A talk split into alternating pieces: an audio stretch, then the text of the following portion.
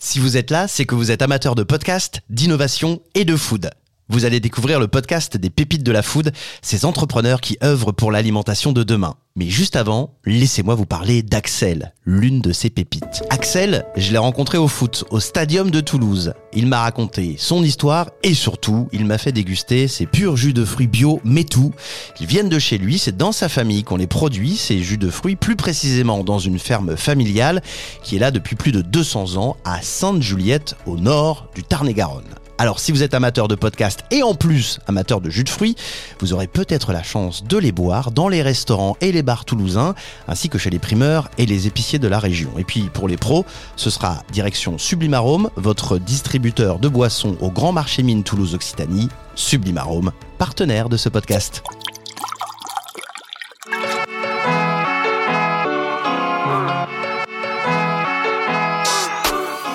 T'aimes pas le boulgour, t'aimes pas le tofu, on peut plus rien te préparer. Si tu préfères aller bouffer dans les fast-food et manger leur Bien manger, c'est important. Brian, aujourd'hui nous allons préparer le navarin de veau aux petits légumes. Y a rien de tel pour se faire une bonne santé. Alors, sera-t-il possible dans l'avenir d'assurer ce que l'on appelle la sécurité alimentaire pour tous les habitants de la planète? Moi, je nourris des millions de personnes. Et demain, je nourrirai peut-être la Terre entière. Vous avez déjà entendu parler du panais Non, à part le poisson. Bonjour à toutes et à tous et bienvenue dans le podcast Les pépites de la food. Je suis Julien Vigier, journaliste gourmand et ensemble on va découvrir les femmes et les hommes qui innovent aujourd'hui pour l'alimentation de demain. Il fabrique des cookies sans beurre, elle fait pousser des légumes à la verticale sur le toit des immeubles. Il récupère les déchets des restaurants pour en faire de l'énergie. Suivez-moi dans cette série d'entretiens souriants, passionnés et inspirants avec ces pépites. C'est parti. Bonjour Robin. Bonjour. Qui a beaucoup rigolé pendant le générique. Hein.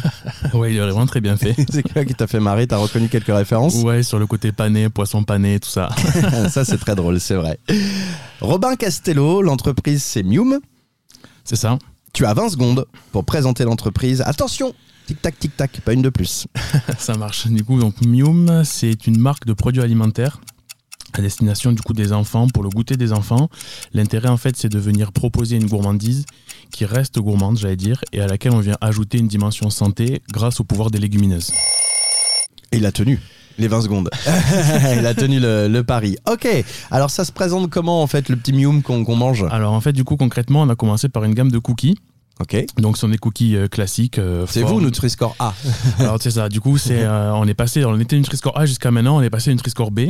Alors je, je peut-être y reviendrai un peu plus tard dans le dans, dans notre échange. Ouais. Mais du coup donc Mium ça se présente donc on est comme je dis on est sur, sur un cookie euh, forme et taille standard. Ce qui va changer en fait ça va être ce qu'on a mis à l'intérieur. On a remplacé en fait le beurre qui est du coup classique dans un cookie par une purée de légumineuses en l'occurrence le haricot blanc.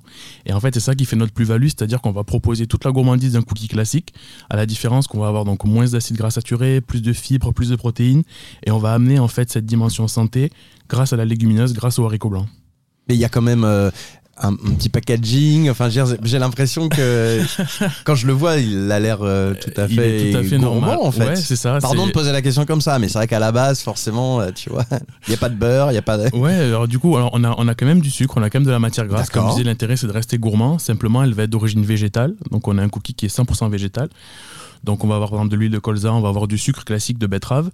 Donc on, on se prive pas de ces, de ces matières qui sont gourmandes parce que ben, sans sucre et sans matière grasse, c'est compliqué de faire quelque chose de gourmand. Et puis il faut, faut quand même, euh, voilà, c'est le goûter. Exactement. Et, le goûter, c'est le moment de la journée plaisir. où on est en train de se faire plaisir. En plus Exactement. de ça, vous avez comme, euh, comme vocation d'amener ça euh, plutôt dans la bouche des petits. Exactement. Et les petits, bon bah. Voilà. Ouais, c'est ça. On, on pourrait pas leur faire manger quelque chose de vraiment sans sucre ou euh, parce qu'ils ont pas déjà parce que c'est des, des, enfants, ils, ils se préoccupent d'abord du plaisir. Mmh. Ils ont pas forcément encore euh, cette réflexion sur le sur l'impact qu'a l'alimentation sur leur santé. Donc c'est important de d'amener de, de, du plaisir et on veut en fait véhiculer la légumineuse par le plaisir et on veut aussi, ça fait partie de notre mission chez Mium, c'est mettre la gourmandise au service d'une meilleure alimentation. Donc ça passe vraiment par le plaisir et le plaisir un peu mieux pour faire mieux d'une manière globale. Il y a, il y a combien de Mium? Il y, y a un seul type de cookie ou? Alors on n'a qu'un seul type okay. de cookie pour l'instant avec trois, trois parfums différents. Donc, ah bah c'est ça en fait. Ouais. Ok, il y a trois cookies. il y a moi. trois cookies, ouais, okay. du coup. Okay. On a donc le, le, le, classique, le chocolat noisette. Ensuite, mm -hmm. on va avoir une version vraiment plus gourmande avec euh, le caramel pécan. Mhm. Et ensuite, on va avoir une version fruitée qui sera le cranberry amande. C'est celui-là qu'on va. hein, tu me mets de côté. hein. ok. Ah, c'est le moment un peu euh, Steve Jobs, je l'appelle comme ça. Tu sais, on. On a euh, dans la tête les entrepreneurs, euh, leur garage, leur idée qui vient comme ça, qui naît un jour parce qu'ils ont une illumination. Ok Robin, Euh, au début de tout, cette idée-là, elle est arrivée quand Je suis persuadé que tu te souviens précisément du jour et de l'horaire et, et de ce qui se passait euh, dehors. Ouais, alors c'est- je me rappelle du moment, euh, du moment de l'année. Alors Ça, c'est- ça a mis plusieurs euh, semaines, un petit moment à, se- à- à se décanter. Ça vient de, de pas mal de choses qui sont croisées en fait au même moment. Donc nous, à la base, avec mon, avec mon associé, on est ingénieur agronome. Et en fait, en finissant du coup nos, nos, pardon, en finissant nos études, Mhm. On travaillait tous les, tous les deux dans une entreprise, dans une grosse entreprise agroalimentaire, donc dans des, vraiment dans, leur, euh, dans des entreprises qui sont leaders sur leur secteur. On, se, on se destinait en fait à travailler pour ces boîtes-là. Mhm. Et en travaillant dedans, on s'est rendu compte qu'on n'était pas forcément aligné avec euh, la vision de l'alimentation qu'ils portaient pour le futur, avec la manière dont ils géraient aussi les enjeux actuels. Donc on a fait nous notre stage, c'était pendant le Covid. En fait, moi j'ai commencé mon stage et deux semaines après, c'était le, c'était le premier confinement en mars 2020. On n'était pas forcément aligné avec ce qui se faisait dans l'industrie agroalimentaire. On, avait, on voyait aussi euh, les légumineuses qui montaient de plus en plus, euh, qui étaient beaucoup déclinées en version salée. Il y avait aussi du coup le Nutri-Score qui existait déjà depuis, depuis trois ans à ce moment-là, depuis deux trois ans, mais Mhm. qui, qui peinait en fait à, à vraiment faire sa place dans les rayons. Et en parallèle de ça, ça c'est pour le côté extérieur, en parallèle de ça, nous avec mon associé, on avait, on, en fait, on avait gardé cette habitude de goûter. Donc depuis qu'on est, euh, depuis qu'on était écolier, en fait, euh, que ce soit Ouais, là, ce- que ce soit- moment-là. ouais, là, ce moment-là de vraiment faire une pause, sucrer, Mm. s'arrêter, que ce soit du coup plutôt en fin de journée Mm. ou entre les repas. Euh, on avait gardé cette habitude-là et en fait, quand on va dans les rayons, il y avait exactement les mêmes marques, exactement les mêmes euh, recettes. En fait, les, les produits n'avaient pas changé, malgré le fait que ben, on, on commençait à, enfin même on commençait plus qu'on commençait. hein, le, le- le- le contexte et on, le contexte alimentaire, le fait qu'on mange trop de sucre, etc. Les légumineuses et finalement dans ce rayon-là, il y avait aucune innovation sur sur cette thématique-là qui émergeait. Il y avait Donc- des, il y avait ça au niveau des pâtes, par exemple. Il y avait Ouais, déjà ce genre de truc. exact. Les légumineuses étaient un peu euh, ailleurs, mais c'est vrai que dans ce rayon, le rayon du goûter, moi je le vois parce que j'ai une petite fille de 3 ans et que bah, on aime bien lui donner des. Maintenant, je lui donnerai des mium, hein, évidemment. Mais euh, on aime bien lui, la- lui faire plaisir. Et alors, euh, très clairement. C'est le pire rayon en fait du supermarché quand tu quand tu regardes les Nutri-Score et quand tu te rends compte en fait du nombre de ça. calories, de sucre, de gras par euh, mm, par, gâteau 100 quoi, grammes, ouais, juste, par juste- gâteau, ouais. juste pour un gâteau, c'est c'est ça, exactement ça. En fait, on est parti d'une étude. Il y a 80% des, des produits du, des, des produits qui- du coup dans ce rayon qui sont Nutri-Score D ou E. C'est affolant. Donc, sachant que ce rayon, en fait, il est vraiment très polarisé. Il y a d'un côté tout ce qui est très émotionnel, très sucré, qu'on connaît bien avec les grandes marques qu'on connaît bien, et de l'autre côté les choses qui sont plus, on va dire meilleures pour la santé, qui sont fruits secs, Mhm. euh, les, les, les, les fruits secs, les biscuits un peu diététiques, qui du coup sont, Des marques avec des noms. voilà. Donc euh, c'est des marques qui sont du coup euh, un, peu, un peu meilleures pour la santé, mais euh, dans lesquelles elles sont difficiles. C'est difficile de prendre du plaisir en mangeant ces produits-là. Et nous, on voulait en fait se passer à l'interface entre le côté gourmand, on va dire, mais nocif si on en consomme trop, et le côté vraiment santé, mais sur lequel on prend moins de plaisir. Et je voudrais revenir au moment où ça s'est passé. Ouais. Peut-être, alors là, de ce que tu es en train de me dire, c'est que c'est un chemin, un Ouais, c'est Mais il y a peut-être quand même un jour où, Si, ouais. où t'es regardé avec tes potes et t'as fait, eh, là, c'est le jour. En fait, c'est le moment où, bah, ça y est, on a trouvé l'idée, on va devenir entrepreneur et, Ouais. et on, on y va. On, on avait donc du coup, comme je disais, donc c'était passé au- au- pendant mon stage du coup euh, dans cette entreprise-là en 2020. Et au moment de, de finir mon stage, en fait, il me propose un poste pour euh, du coup continuer. Et ça s'était pas forcément bien passé. Moi je n'avais pas forcément bien le feeling non plus. Le, le- c'était pas ce qui m'intéressait au final. Je pensais mais c'était pas le cas. Et du coup au moment où je me rappelle euh, j'étais avec la RH et elle me propose le poste j'avais réfléchi un peu en avant. Je me dis mais si je lui dis non en fait qu'est-ce que je vais faire? Euh, c'est le moment où tu sors des études, tu cherches un taf, je dis mais qu'est-ce que je vais faire? Et on avait cette idée-là, on savait que on avait aussi l'envie d'entreprendre. Ça faisait déjà plusieurs années qu'on essayait des petits trucs à droite à gauche, qu'on se posait des questions sur qu'est-ce qui pourrait marcher, qu'est-ce qui pourrait pas marcher. Et là, c'était un peu le moment. Il y avait tous ces facteurs, comme je disais, qui, convergeaient en même temps. Il y avait aussi le fait qu'il fallait prendre une décision pour notre avenir professionnel. Et je me rappelle, même, je me rappelle m'être dit chez moi en réfléchissant à, cet entretien que j'avais avec la RH, en lui disant, ben, en fait, si, je lui dis non, qu'est-ce que je fais? Et c'est là que la, possibilité de créer et la possibilité de se lancer a émergé pour la première fois.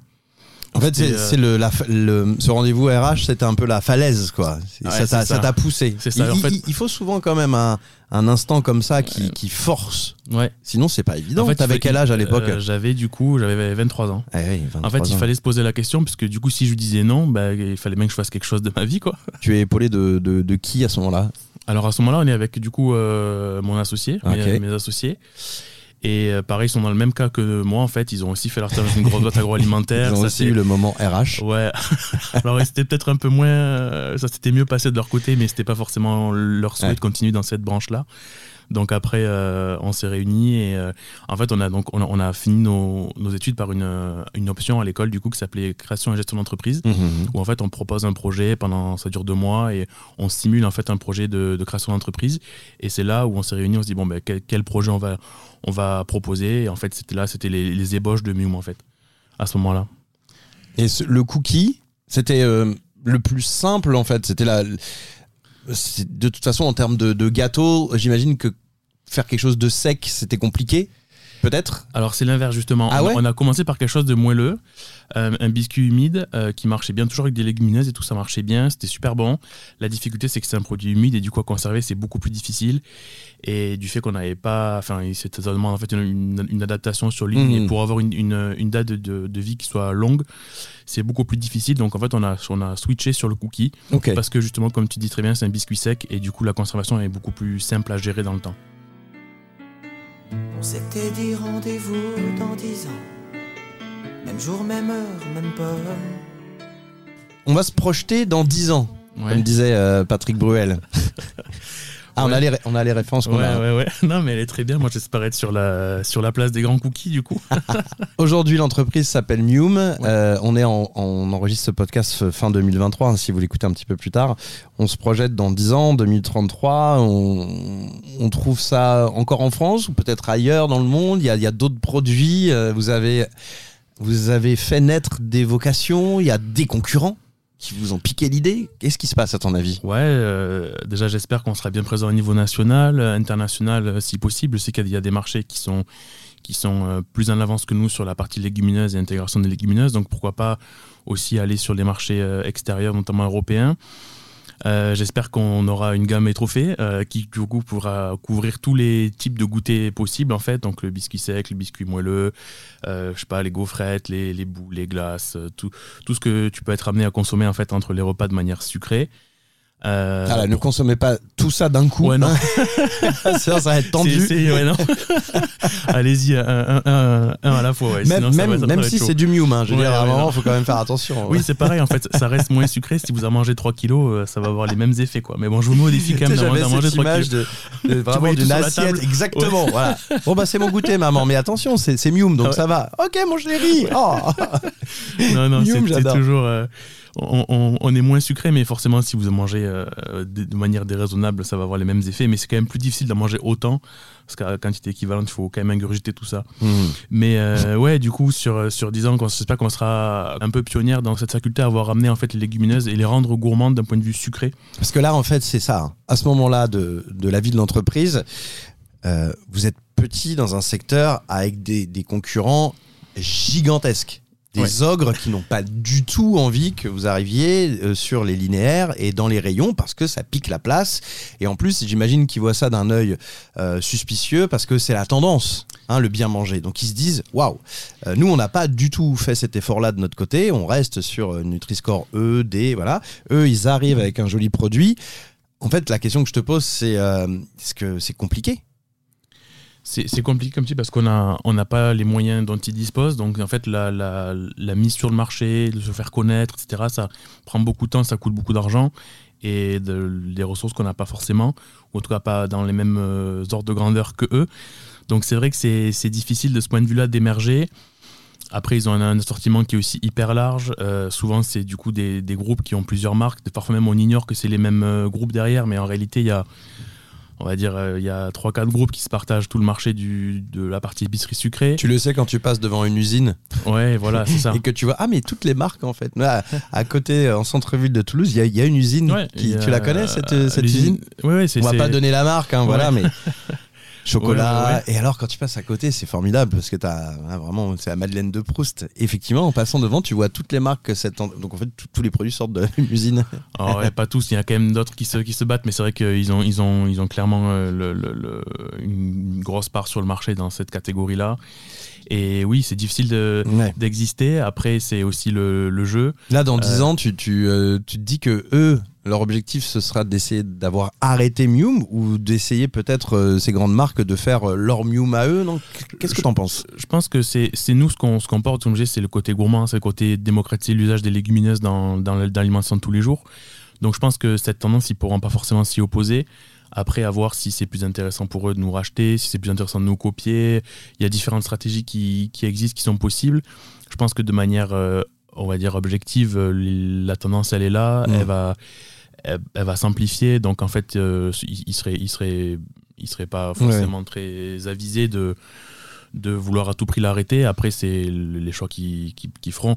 Nous, après, ce qui nous intéresse, c'est que il y a d'autres marques aussi qui, qui se lancent là-dedans. Au contraire, quand on voit des- des- d'autres marques qui font un peu le même créneau que nous, on est content parce que ça veut dire que ça fait ben, une personne de plus ou une entreprise de plus qui vient aussi, on va dire, euh, prôner le même message. Donc, euh, nous, Ils sont pas nombreux les chefs d'entreprise euh, souvent à avoir ce, ce discours-là. La, la- la première chose, c'est la panique. Oh mince, euh, une autre marque fait la même chose que nous. ouais. Non, en fait, je tu pense- trouves que c'est une bonne chose. Ouais, je pense que c'est une bonne chose parce que du coup, ça vient. Ben, du coup, le- le- c'est d'autant plus de chances que le consommateur il soit euh, entre guillemets éduqué sur cette problématique-là, qu'il a entendu parler de, cette problématique-là, et de, in fine, en fait, ça, ça participe à, au mieux manger, à la santé de manière générale de la population, quoi.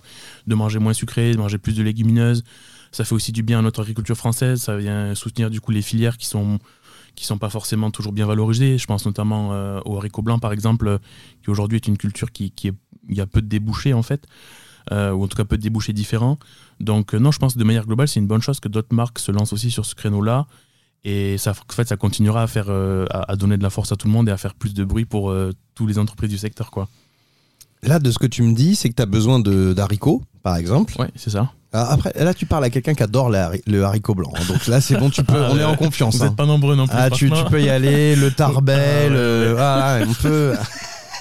Ça fait plaisir parce que vous n'êtes pas nombreux à, à sortir le haricot de. Ah, le rouge, le, le rouge, le blanc, je, je suis Ouais, fan. Ah, vraiment, c'est Ouais, top.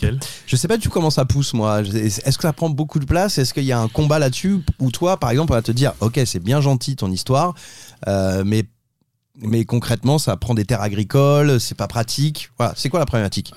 La problématique sur le haricot blanc, euh, il y en a plusieurs. Déjà, il y a différentes variétés qui sont qui sont pas toutes du coup euh, qui ont chacune leur intérêt. Je pense. En fait, souvent on nous demande ah vous venez de Toulouse, vous mettez du, du haricot tarbé? Ben en fait non, parce que déjà c'est une IGP, donc Hmm. euh, il y a un cahier des charges qui Alors est comment précis. ça pousse? C'est c'est c'est ra- alors c'est une gousse en fait qu'on vient récupérer. Comme un haricot vert un peu. euh, Alors comme un haricot vert, mais ouais. du coup à l'intérieur c'est en, en- avec des sortes de fèves. Ouais. C'est pas des fèves, mais C'est une- un peu ça, ouais, alors c'est pas l'espèce fève, mais du coup c'est. ça pas l'air de, de trop bien connaître le haricot quand même. Renseigne-toi dessus. Moi, je t'avoue, sur, sur, sur la partie ingénieur agronome, je suis plus sur la partie élevage. Après, sur le haricot, non, je vois quand même comment. Je vois bien sûr comment ça pousse et, et, et- et comment Donc c'est c'est pas, ça rentre pas en contradiction avec euh, avec un autre modèle et puis finalement ça remplace le beurre qui lui est issu des vaches qui pollue énormément en fait c'est Ouais. un peu ça le, le Alors, truc. en fait, la, la, la particularité du coup du haricot blanc et de toutes les, les espèces qui font partie du groupe des légumineuses, c'est qu'en fait, elles ont, elles ont moins besoin d'engrais chimiques Mhm. azotés, puisque c'est, elles ont la, la capacité en fait de fixer l'azote atmosphérique et de le rendre disponible du coup pour les plantes dans le sol, pour elles-mêmes et pour les, les cultures euh, après elles. Donc ça, c'est le gros intérêt. Il y a besoin en fait de moins du coup de, de- d'intrants azotés de Mhm. synthèse. Hmm. Euh, donc ça, c'est leur, leur particularité. Et après, forcément, le, le végétal euh, a un impact plus faible sur l'environnement que forcément élever. l'animal du coup, voilà, Mm. faire une culture pour nourrir un bétail qui va ensuite du coup produire du lait, etc. ça paraît clair comme ça mais c'était important de le dire parce que Ouais. euh, quand on est dans, dans son supermarché et qu'on voit une tablette de beurre on n'a pas l'impression enfin on se souvient pas immédiatement qu'il a fallu une vache parce que ça fonctionne comme ça je vous le rappelle hein. Voilà, pour ceux qui n'ont pas suivi ça sort du pied de la vache et ensuite euh, il y a un truc mécanique pour faire du beurre mais c'est vrai que cette vache là elle elle est dans un élevage ça prend de la place euh, ça consomme énormément d'eau on le sait et puis euh, et puis c'est pas Enfin, c'est c'est- c'est c'est pas forcément la tendance. hein. De toute façon, on C'est va ça. avoir du mal à continuer, euh, continuer là-dedans. C'est Ok. ça, exactement. Si tu avais fait autre chose de ta vie, un autre métier, Euh, c'est difficile à répondre comme question. À, la toute base, du coup, je me destinais à être plutôt en partie production et notamment en partie euh, machine. En gros, c'est concevoir des machines et, et former du personnel sur des machines euh, agroalimentaires, donc justement pour produire du beurre, pour produire du lait, ce genre de choses. Euh, la, la Ah, elles sont fascinantes ces machines. Là, ouais, elles sont en inox, tu sais, euh, immaculées. Ouais. Ensuite, il y a un bras mécanique. Ouais, euh, exactement. C'est vraiment hyper impressionnant. ou de alors voir ça tourne et ça coûte des pattes. Tac, tac, tac, tac. Ouais, c'est ça, exactement. Il y en a plein de différentes sortes. Moi, c'est ça qui m'intéressait jusqu'à jusqu'à cette expérience, du coup, et, et le fait que je me suis orienté vers l'entrepreneuriat. Mais sinon, je pense que. Et là, maintenant, tu t'es fasciné par tes propres machines. Ouais, c'est ça. c'est pareil, du coup, bah, je suis renseigné sur comment faire les cookies, parce que ça pas du tout les mêmes machines, forcément, tu te doutes que, que pour faire du lait, mais euh, ouais. Et d'ailleurs, le, le premier cookie, euh, vous l'avez fait sans machine, euh, c'est une manière. ah, Ah. J'étais en train d'y penser. Je pense non, qu'il y a eu, avant le premier cookie, Oh oui. des, des tonnes, enfin des tonnes, des, des sacrés cookies ratés, ouais. Et, euh, on a commencé dans la cuisine, euh, Ouais. tout simplement, à mélanger les ingrédients euh, dans la cuisine, dans le four de la cuisine. Ça, c'est pour avoir vraiment savoir si ce que tu fais, c'est bon. Et ensuite, la particularité, c'est qu'à chaque fois que tu viens changer d'outil, de lieu de production, mais tu dois adapter ta recette parce que il y a des tout change en fait la cuisson. Le c'est pas le même mélangeur, c'est pas le même ci, c'est pas le même ça. Donc ça, ça prend beaucoup beaucoup de temps, notamment en R&D, à adapter la recette sur chacune des différentes lignes. Mais oui, forcément, au début, on a commencé avec à la maison, dans le dans le pétrin de maman, hop. Ouais. Allez, maman, goûte. Oh, Ouais. encore, c'est encore ton histoire, là. en ont, euh, ils en ont goûté un sacré paquet. Ouais, à la fin, euh, ils étaient plus trop, euh, plus trop objectifs, tu sais. Je suis obligé de poser la question. Je suis obligé de poser la question. Ça se digère comment alors? Parce qu'il y a toute une, mythologie autour. Euh, tu comprends du C'est haricot. vrai, c'est vrai. Ça se digère Alors- comment cette Alors en fait, on a la particularité, c'est que nous, on, le- on le, on le cuit classiquement, ensuite on Mhm. vient le broyer. Et en fait, c'est dans l'enveloppe du haricot qui est difficile à digérer. C'est ça qui est à l'origine du coup des, on va dire, de l'inconfort Mhm. digestif. Donc, étant donné qu'on vient le broyer en, purée toute fine, il n'y a aucun, aucun risque de, de dérangement. euh, Ça se digère bien. ça se digère nickel. Soyez ouais. rassurés. C'est très Voilà, mium. C'est très très mium. Pour dire les termes, c'est ça. Pas de risque. Est-ce que toi, quand t'étais petit, il y a un truc que tu détestais manger? Moi, je vais, je vais te dire, c'est quand à l'école, par exemple, ils nous mettaient la combinaison œuf épinard. C'est un truc qui existait et je- j'espère que ça n'existe plus. Non, moi j'ai pas souvenir de. Et ça, c'était odieux, ça, ça puait, c'était ça, tu vois, c'est une espèce d'odeur de soufre qui ne va pas du tout. Et toi, c'est œufs durs là dans le. c'était des œufs durs avec des épinards. Et puis des épinards type bouillie, attention. Ouais. Euh, et toi, c'était quoi? Euh, c'est difficile. En vrai, j'ai toujours aimé euh, pas mal. Enfin, j'ai pas été difficile, hein, même toujours maintenant en, en termes d'alimentation. Plutôt, je dirais les endives. Ça n'a jamais été mon grand truc. Euh, surtout les endives euh, cuites en, en mode en gratin avec. euh, je, je me rappelle d'une fois. Eh, ouais, On est d'accord que moi, je mangeais le que le jambon. aux endives. hein, ouais, ouais. c'est ça, exactement. Il y avait limite, je trouvais que c'était presque gâcher le jambon, quoi, de, de le mélanger avec de l'endive, avec du fromage dessus. C'était, c'était pas mon au truc. fur et à mesure du temps, dans ma famille, moi, ma grand-mère, elle préparait le plat. Donc il y avait des endives au jambon et il y avait une- un bout dans le plat, c'était le jambon. Ok. L'endive avait disparu. C'est bon, elle se battait plus, tu vois. Ouais. C'est bon, Julien. Non, clairement. Après, maintenant, ça va un peu mieux, mais j'en raffole clairement pas, quoi. C'est pas mon truc. euh, Cru, ça va, hein. Cru, ça va, exact. Je suis d'accord. Cru avec des aujourd'hui, petites, ça euh, passe. des petites noix et tout, tu vois. Exactement, ça euh, passe mieux. Mais, mais cuite, euh, même Ouais. aujourd'hui, je crois que depuis, d'ailleurs, depuis que je suis petit, j'ai même pas souvenir d'en avoir remangé. L'aspect est pas ouf en plus, tu vois. C'est, pas, une fois que c'est cuit, c'est tout, tout Ouais, ça se mou, mélange euh, avec le reste, tu sais pas trop ce que, dans quoi tu tapes. Ouais, j'avoue que non. L'instant Top Chef. Euh, toi, tu, quand tu vas au restaurant, qu'est-ce que t'aimes bien manger quand tu rentres dans un restaurant? J'aime bien euh, être surpris euh, de comment est-ce qu'on peut adapter en fait le végétal pour dans des nouvelles textures ou dans des nouvelles façons de le consommer. Souvent, il y a pas mal, enfin, en ce moment, il y a pas mal cette tendance du coup du mythe analogue ou de venir reproduire un peu un steak, une viande, un poisson, Ouais. sans utiliser du coup la protéine animale. Et c'est vrai que j'ai- Pas vu trop ça au restaurant. Peut-être quand même quelques, quelques trucs de tofu bien faits. Euh, souvent, ils, ils essaient de. Alors, c'est plus dans les marques alimentaires. Il y a beaucoup, beaucoup de marques Mm. qui se lancent dans la, la partie mythe analogue et il y a certaines qui passent du coup en, en restaurant. Je pense notamment à des choses comme le, le Bacon La Vie ou euh, d'autres marques qui. euh, oh, J'ai plus les noms. en Et ça, tête, tu, mais- tu- toi, tu le trouves au restaurant alors, il y a certains restaurants, du coup, moi, je, suis les marques sur les réseaux sociaux et je regarde les restaurants avec qui ils travaillent. Bah non, mais c'est normal. Et, euh, Forcément, on est dans son voilà. écosystème, hein, c'est logique. Ex- exactement. Et du coup, je suis toujours un peu surpris. Ou même aussi, il y a, il y a des restaurants qui sont un peu plus gastronomiques qui essayent aussi de, de faire, de proposer des alternatives végétales. Alors, c'est soit une alternative, soit vraiment mythe analogue. En général, c'est plus une alternative. Ils veulent faire en fait un, un, un plat complet avec des protéines, mais sans utiliser de protéines animales. Et en fait, j'aime bien être surpris par, euh, on va dire, la, la manière avec laquelle ils arrivent à, à nous duper, quoi. Et de, on se dit, bon, ok, je sais que c'est du végétal, mais si je ferme les yeux, il y a moyen que j'y crois. Mm. Et, euh, et j'aime bien voir en fait cette créativité qu'il y a avec le végétal qui est, je trouve, une tendance assez nouvelle. C'est pas des choses que qu'on voyait il y a peut-être 5-10 ans. Maintenant, tous les restaurants ont une, une carte VG ou au moins un plat VG. Ouais, c'est sûr. Euh, ils essaient d'adapter. Euh, J'aime bien aussi quand tu vas dans les, dans les, dans les bistrots prendre un, un burger VG. Et, du coup, il y, y a des restos qui font la propre galette, voir un peu comment ils la font et tout. Et je trouve que ça. C'est un truc que j'aime bien en fait, euh, quand, euh, savoir comment c'est fait, comment est-ce qu'ils arrivent à adapter le, végétal de nouvelles manières. Alors qu'avant, ça, c'était plus cantonné à, Mm. Un rôle d'accompagnement. quoi. Et là, ça devient. on avait l'impression souvent que bah, il fallait le faire parce que euh, sinon tu tombais euh, ah, sur Robin qui dit oui ouais, je veux du végétal très bien du haricot s'il vous plaît Encore, je suis pas le. le- je, je, je me, je me vanterai pas d'être. Tu manges de la viande quand Ouais, même ça. Ouais. Je, dire, je me vanterai pas du tout d'être le. enfin c'est c'est no offense hein, évidemment ah oui, pour oui, tous oui. ceux qui ne mangent pas de viande ou quoi que ce soit c'est faut pas le prendre comme bien ça Sûr, bien sûr, non, mais du coup, je, comme je disais, à la base, j'étais parti pour travailler en production euh, animale, donc en, en élevage. Donc oui, oui, je consomme de la viande. Bon, j'en consomme moins, du coup, maintenant, forcément, le- la tendance étant, mais, euh, mais oui, je suis pas du tout euh, no meat euh, activiste. Alors moi j'ai déjà eu l'occasion d'en parler euh, dans, dans ce podcast, mais c'est vrai que moi c'est tout ce qui est bouillon et sauce quoi. C'est quelque chose que je- j'ai l'impression que c'est difficile à réaliser chez soi. En fait, il y a quelque chose, euh, tu vois. C'est long, en fait. Ouais. Et puis je crois qu'on qu'on qu'on mélange tout en fait souvent. J'ai l'impression qu'on se dit, ah je vais faire une sauce, donc bah tu vois, il n'y a pas vraiment de recettes. euh, Enfin, il y a des recettes, mais j'ai l'impression qu'on les suit pas et que souvent les sauces à la fin, elles sont un peu lourdes et les bouillons c'est encore différent. Là, je pense qu'on en fait quasiment jamais à la maison. C'est vrai. Et ça, c'est un truc que j'aime bien, que j'aime bien manger au vrai, restaurant. c'est ouais. vrai. Genre tout ce qui va être euh, ramen ou les, Exactement. les soupes. euh, ouais, ok. Ouais, tout à fait. Ouais. C'est vrai que c'est pas du tout. euh, c'est pas du tout rare que je prenne une soupe ou que j'essaye de prendre quelque chose comme ça parce que j'ai l'impression qu'on le fait assez peu correctement à la maison. Bah, on peut le faire, on peut se faire de sa propre soupe, mais avec euh, avec une justesse d'équilibre, tu vois, euh, de, de, de saveur, c'est plus c'est plutôt rare. C'est vrai, c'est vrai. Et alors, je pensais à un truc, c'est incroyable pendant qu'on discutait de ça, euh, à la fin, à la fin de l'épisode. euh, J'envisageais un repas au restaurant et je voyais le café gourmand. Je le vois, tu le vois, tout le monde le voit, ah, ça y est. Alors passes après, à côté de toi. ah, il est là, le café gourmand. Ah, je vais peut-être me citer par un, un- un café gourmand, ouais. Donc, on va pas revenir sur euh, le lobby du café gourmand. hein. Mais si, en fait, vous avez un truc à faire là-dessus.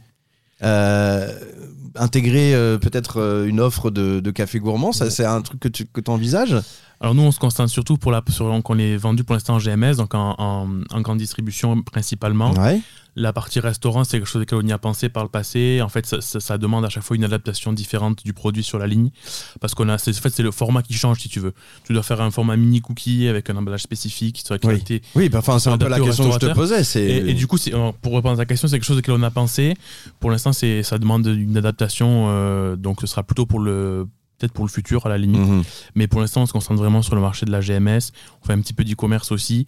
Euh, mais clairement, c'est oui, c'est une bonne idée. On y, on y a pensé aussi sur la partie café gourmand ou le petit accompagnement que tu prends avec ton café. Clairement, ça rentre dans ce qu'on, dans, ce- dans ce plaisir, euh, dans cette pause sucrée en fait, euh, un peu meilleure pour la santé. Euh, ça s'appelle Mium, euh, M-I-O-U-M, tout simplement. C'est ça. C'est à retrouver évidemment sur les réseaux sociaux. C'est une pépite de la food. Il y a aussi un site internet, j'imagine? Oui, c'est ça. Mium.fr Ah ouais, hein. directement. Joli. Et C'était bien. C'était pas pris par. euh, Non, vous avez dû le racheter ce nom de domaine ou même pas? C'était pris, ouais, si c'était pris. Eh C'était pris et euh, à la pers- quand on a lancé en fin 2020 et en fait euh, Ah on allait voir la personne. et les puis, gens, ouais, ça on lui a fait goûter un. Eh bien, c'est bon. J'adore. Ah du coup, ils ont pas, ils ont pas continué la licence, ils ont pas Ah racheté. ouais donc du coup, on s'est, on jeté sur le truc, on, on l'a repris, ouais. C'est Mium.fr. ça. Si je, je suis un particulier qui peut commander sur internet, il y a un marketplace. Ouais. Exactement. Vous pouvez nous retrouver directement sur internet. On livre partout en France. Euh, c'est, le, le- c'est le, disons le, temps qu'on arrive près de chez vous euh, en magasin. Robin Castello, pépite de la food, l'entreprise Mium. Vous avez besoin de quoi? Vous avez besoin d'un truc en ce moment euh? Euh, on a besoin de. de... T'as le droit de dire dessous, hein? Non, les sous, ça va, étonnamment. On, on a, Ah bah, pardon, Ça s'est bien passé. non, on, est, on, est, on, a, on a réussi à, à bien se financer au début, Ouais. donc c'est cool. Euh, non, là, on a besoin de magasins, de se faire référencer. On a besoin, en fait, d'une première enseigne qui nous ouvre ses portes sur la partie référencement pour pouvoir, en fait, accélérer notre, dévelop- notre développement commercial. Ok. Donc, euh, voilà, si jamais vous êtes. Vous Donc, travaillez euh, en. Michel-Édouard Leclerc, Voilà, si ça. tu nous écoutes. Exactement. Euh, voilà, euh, si vous êtes euh, des grandes familles Auchan, euh, Leclerc, là on peut citer les marques, hein, on y va. Ouais. Intermarché, Casino, Super U, Super Super U. U, voilà. On peut même aller jusqu'au. Spar hein, carrément. Ouais, ouais, ouais. Cora, ça, marche, ça marche on y aussi. va. Cora, Ouais, ouais. ça, on prend. Entrez en contact avec Robin Castello, pépite de la food pour euh, Noom. Merci Robin, c'est un super moment. Merci, Julien.